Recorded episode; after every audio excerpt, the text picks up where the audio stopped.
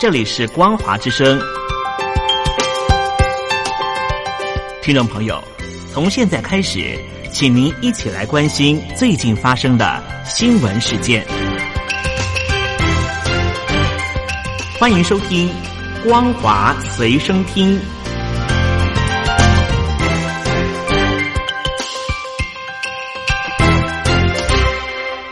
大陆听众朋友您好，欢迎您收听这节光华随身听，我是东山林。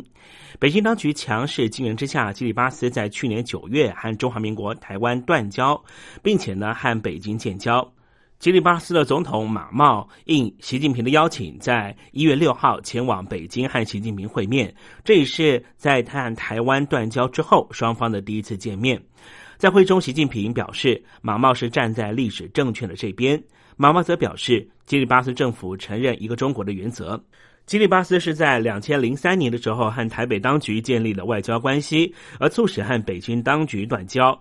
在基里巴斯和中国大陆重新建交之后，马茂在六号和习近平谈话，重申对于一个中国原则的承诺，并且对中国政府的主权表达最深的尊重。中国大陆曾经在基里巴斯设置了一个卫星追踪站。对于双方恢复邦交之后，追踪站的计划是不是要继续？对此，北京外交部没有正面的回复，只表示如果是双方人民都受益的想法，北京当局一定会接受的。而这项计划也由中国的军方负责。到目前为止，军方也拒绝对此发表评论。外国媒体表示，这样计划可能会让美国进一步担忧北京的扩张军事影响力的做法。焦点转到中东，在伊朗的革命卫队圣城军的指挥官苏莱曼尼在伊拉克遭到美军空袭狙杀之后，伊拉克的国会在五号召开了紧急会议，通过敦促美军等外国的所有部队撤离的决议。对此，美国总统特朗普、川普警告。巴格达当局如果以不友善的方式要求美军撤离，美军将会祭出比伊朗更严厉、前所未有的重大制裁，还要求伊拉克偿还新建空军基地的费用。特朗普强调，美国在伊拉克斥资数十亿美元新建的非常昂贵的空军基地，除非伊拉克当局结清费用，否则美国不会离开。如果伊拉克要求美军撤离，而且用不友善的方式的话，绝对会给予最为严格的经济制裁。另一方面，川普也扬言，美军不排除攻击伊朗境内被联合国教科文组织列为世界遗产的文化场址，遭到质疑锁定文明遗址攻击可能会涉及战争罪。川普回应，伊朗人可以杀害、刑求、重伤、致残，在路边放炸弹炸美国人。然后你告诉我，我不能够碰他们的文化遗产。他说这是没道理的事情。而同时，伊朗当局也宣布将会缩减对于二零一五年伊朗核协议的承诺，浓缩铀的作业将不会再受到这项协议的限制，也引起了世界的关注。对此，美国总统特朗普在 Twitter 上面用英文大字写道：“伊朗永远不会拥有核武”，展现了他反对伊朗拥有核武的坚决态度。美国现在似乎又陷入了中东的问题里面，严重对立的伊朗和美国两国几乎是箭在弦上。美国之音访问了许多国际问题的专家，做了报道，表示美国今后为了应付伊朗威胁，恐怕会再次的陷入总统特朗普上任以来想要逃脱的中东危机，进而导致美国没办法兼顾用以制衡中国壮大的印度太平洋战略。让中国大陆得以喘一口气，再延续五到十年的发展机遇。华府智库战略暨国际研究中心的中东计划主任阿尔特曼指出，苏莱曼尼是伊朗在伊拉克、黎巴嫩、叙利亚和也门安全政策的主导者，他管理着伊朗在中东的代理人网络。因此，德黑兰当局势必要做出激烈的回应，迫使美国未来几年的外交政策，甚至在军事上受困于中东地区。他推测，德黑兰当局可能会在未来几个月攻击国籍不明的船只，或是发动轻度的袭击和网络攻击，但是能够避免升级成为全面战争的任何攻击行动。美国另外一个重要的智库新美国安全中心的资深研究员卡普兰则表示，美国在中东的对手并不是伊朗，而是中国。一旦美伊开战，伊朗将会进一步的靠拢中国，因为中国占伊朗全部能源贸易将近三分之一。伊朗和中国一定会联手共同袭击美国。不过，美国财经频道 CNBC 的评论则指出，尽管中国和伊朗关系十分密切，但是苏莱曼尼之死对于美中关系乃至于当前的美中贸易谈判影响十分有限。关系武汉地区的不明肺炎的情况，目前不明肺炎的病患已经积累超过了六十例，其中重症病患有七例。目前已经排除了流感、禽流感、腺病毒、严重急性呼吸道症候群（就是 SARS），还有中东呼吸道症候群的冠状病毒感染症等感染。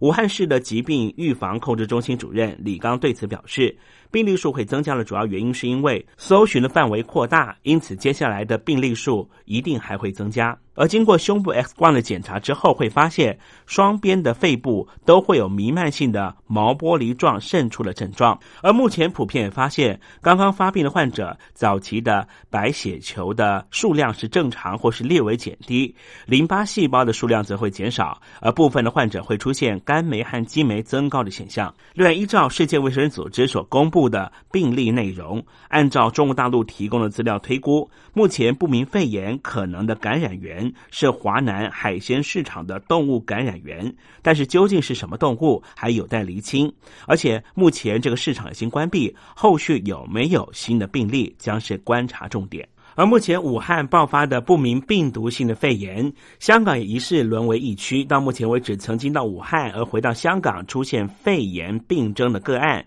已经累积到了十七例，传出一名曾经到武汉念书的女大学生出现疑似肺炎症状，求医遭到拒绝的情况。而根据了解，香港的患者都是这两个礼拜之内曾经前往过武汉地区，但是并没有前往武汉地区的南华海鲜批发市场或是其他的传统市场。所以，有部分的专家研判，这种新型的病毒已经出现了人传人的可能性。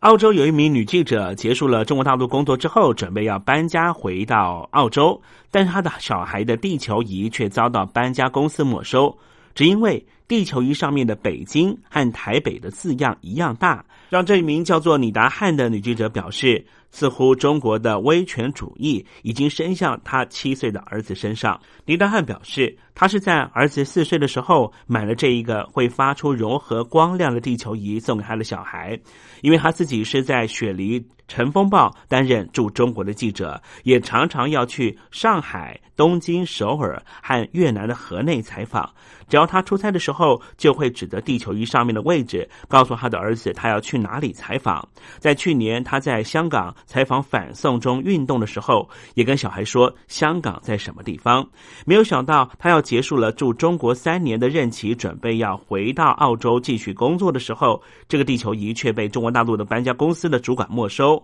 并且告诉他说，台湾不是国家，它是中国的一部分，而且从地球仪上面看出了台北跟北京的字体大小是相同的。所以，这家搬家公司的主管认为，这个地球仪的制造商似乎在走两国政策，所以才要把这个地球仪扣下来销毁。今年好莱坞的金球奖就在美国的洛杉矶举行了颁奖典礼，众多明星都对于澳洲的灾情表达十分的关注。主要是因为澳洲的新南威尔斯、昆士兰以及南澳大利亚这些州的森林大火已经燃烧了好几个月，仍旧没有办法受到人为控制，至少已经造成了二十四个人、将近五万只的动物命丧火窟，两千多间的房子和八百万公顷的土地化为焦土，灾情受到了许多电影明星的关注。而这场大火最坏的情况可能还会持续延烧到四月份，那就是到了澳洲雨季来到的时候才会被扑灭。